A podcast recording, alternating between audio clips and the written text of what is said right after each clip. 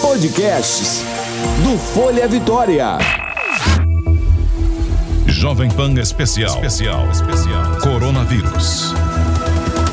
Com Patrícia Skauser e Paulo Rogério. Pan News Vitória. Bom dia, doutora Filomena. Bom dia, Patrícia. Olá, doutora Filomena, bom dia. Bom dia, Paulo. Doutora, é, saiu uma pesquisa falando que o uso excessivo de antibióticos para tratar pacientes com Covid-19 está piorando a ameaça de superbactérias, né? Não se prendendo a esse estudo, né? Mas para a gente falar um pouquinho sobre a doença mesmo e o tratamento. Em todos os casos são utilizados antibióticos, doutora?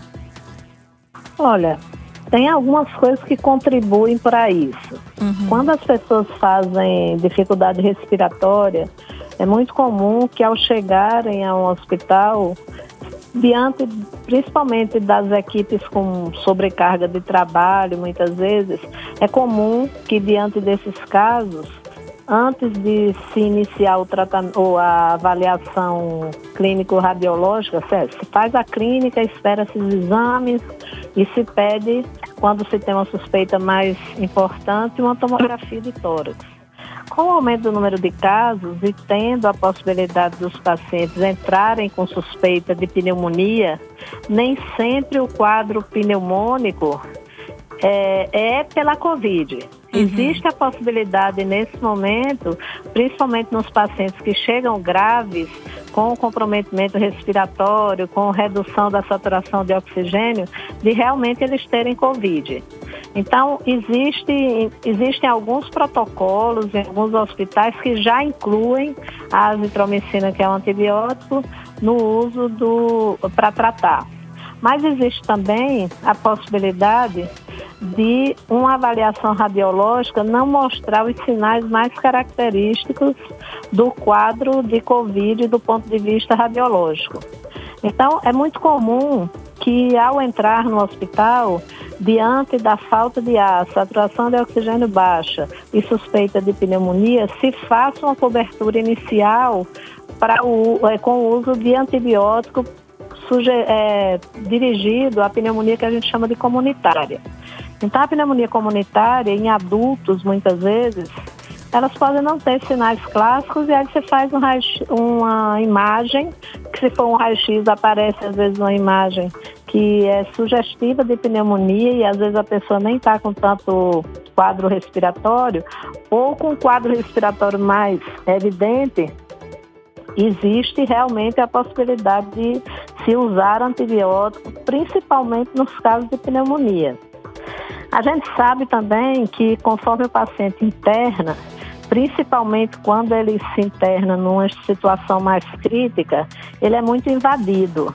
Então, invasão que a gente fala é, por exemplo, intubação, acesso venoso, sonda uretral. Então, dentro da dinâmica do paciente mais grave internado, quanto mais tempo ele passa dentro da UTI, maior a possibilidade dele ser invadido, não só com acesso venoso, mas com outras manipulações que são necessárias no momento. Quando você fica muito tempo internado, também existe a possibilidade de você adquirir infecção bacteriana dentro do hospital. Por isso que fora de uma, de uma época de pandemia, a tendência é que as pessoas tentem, os médicos tentem, quando possível, liberar o paciente para casa quando, é, quando ele melhora não nessa situação de, de Covid, que muitas vezes o paciente sai do CTI e vai ficar vários dias ainda internado em enfermaria.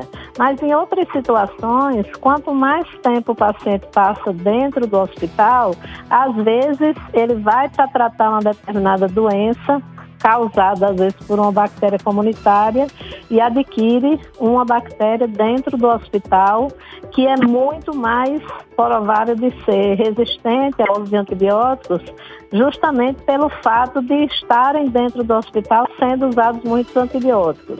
Existem mecanismos de transferência de resistência entre as bactérias.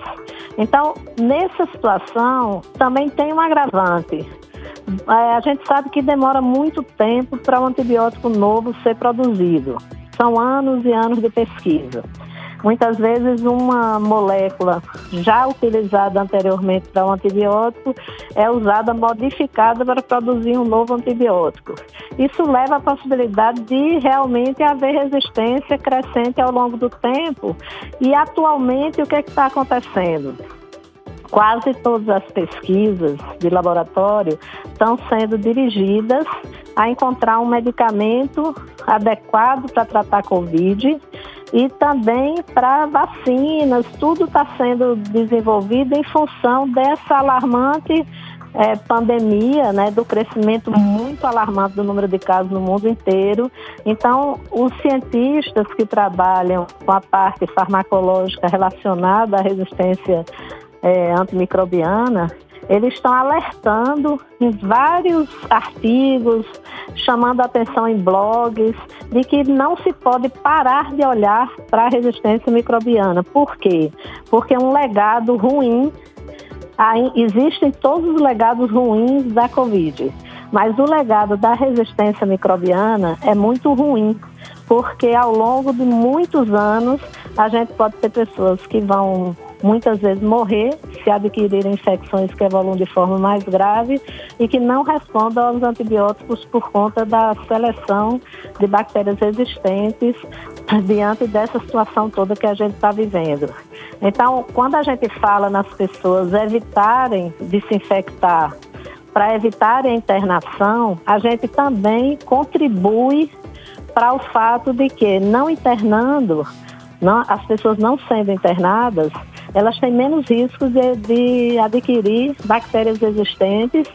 E quando a gente fala em uso controlado de antibióticos, que aqui no Brasil já, já, já existe há, há bastante tempo a necessidade da receita para você ter o antibiótico, isso é fundamental para controlar justamente essa resistência que assusta há muitos anos a comunidade médica. E aí, quando a gente se vê diante dessa, desse direcionamento para a pesquisa relacionada à questão da produção de medicamentos e estudo de medicamentos para uso na Covid. A gente sabe que há um aumento substancial do número de, de prescrições de antibióticos para os pacientes internados, principalmente os mais graves. No início da pandemia, como, quando não se sabia realmente a questão da pneumonia ser exclusivamente viral, basicamente todos os pacientes que internavam graves, eles internavam e, e, era prescrito antibiótico, chegando ao ponto de alguns serviços terem mais de 90% dos pacientes internados com a prescrição de antibiótico. Uhum. E a velocidade da resistência microbiana ao antibiótico é muito grande. Na verdade, a gente tem os, os micro-organismos, eles são muito mais inteligentes do que nós.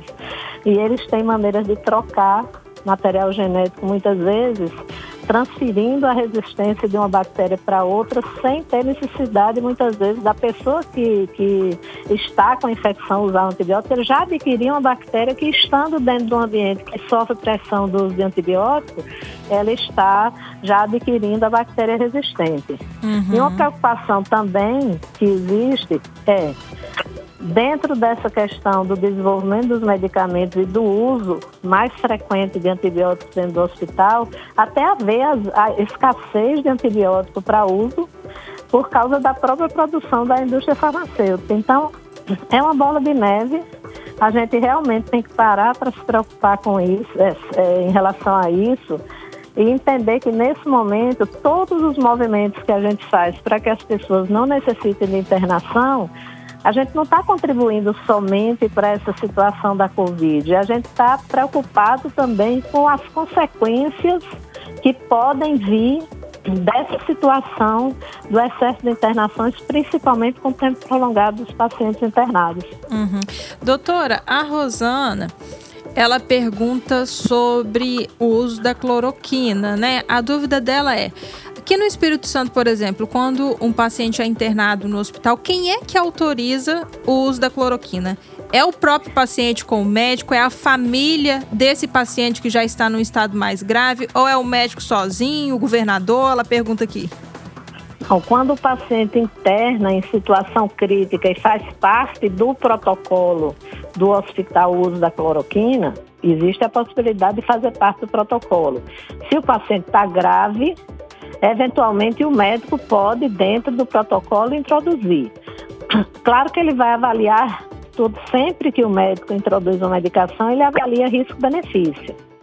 Agora, para que o paciente seja medicado fora do hospital, se ele não tiver condição de decidir, vamos dizer que é uma pessoa mentalmente incapaz e ela está infectada e eventualmente vai ser prescrita a medicação para ela. Uhum. Assim como as crianças, se eventualmente for prescrito para elas, tem que haver uma pessoa responsável para assinar o termo de consentimento livre esclarecido, que é o TCLE. Uhum. Quando as pessoas são capazes de decidir por isso, elas que assinam.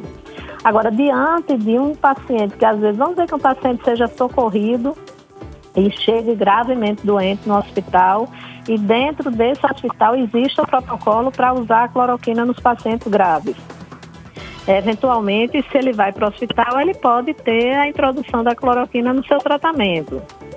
O que existe atualmente é uma reavaliação de todos esses protocolos em função desses trabalhos que têm sido publicados, principalmente que foi publicado recentemente, com mais de 90, 96 mil pacientes, em que eles identificaram que não tem efeito benéfico você usar a cloroquina. Uhum. Então, diante dessa situação, eu acredito que muitos protocolos eles vão ser revistos e eu acho realmente uma temeridade a questão da liberação para pacientes de doença leve no início do quadro, porque a gente tem pessoas que podem receber o medicamento, desenvolverem uma arritmia grave em casa, muitas vezes morando sozinhas, e elas morrerem e serem dadas como morte natural.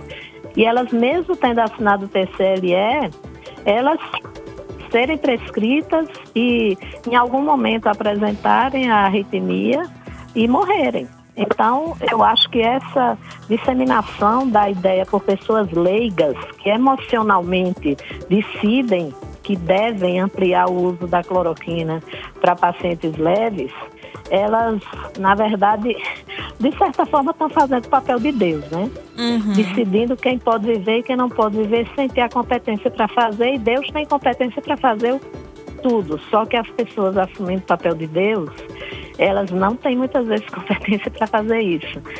E a prescrição emocional da cloroquina, ela é muito ruim, porque muitas vezes o paciente entende que está tudo bem, para de fazer as medidas necessárias, acha que aquilo é a salvação da vida dele e ele vai deixar de fazer as coisas para proteger as outras pessoas, para se proteger acreditando no medicamento que não tem comprovação nenhuma de evidência realmente de benefício para as pessoas que usam, mas tem certamente o malefício, tanto é que houve uma determinação da OMS para suspensão dos protocolos em andamento com relação à cloroquina, em função da possibilidade de efeitos colaterais, principalmente as arritmias graves, com possibilidade de haver letalidade no paciente que eventualmente não morreria se não tomasse a medicação. Uhum. Tá certo, doutora Filomena, muito obrigada pela participação da senhora aqui hoje. Tenha um bom dia. Bom dia, Patrícia. Bom dia, doutora. Um abraço. Bom dia, Paulo. Um abraço. Obrigada. Jovem Pan. Informação é o melhor remédio contra o coronavírus. 90.5 Pan News Vitória.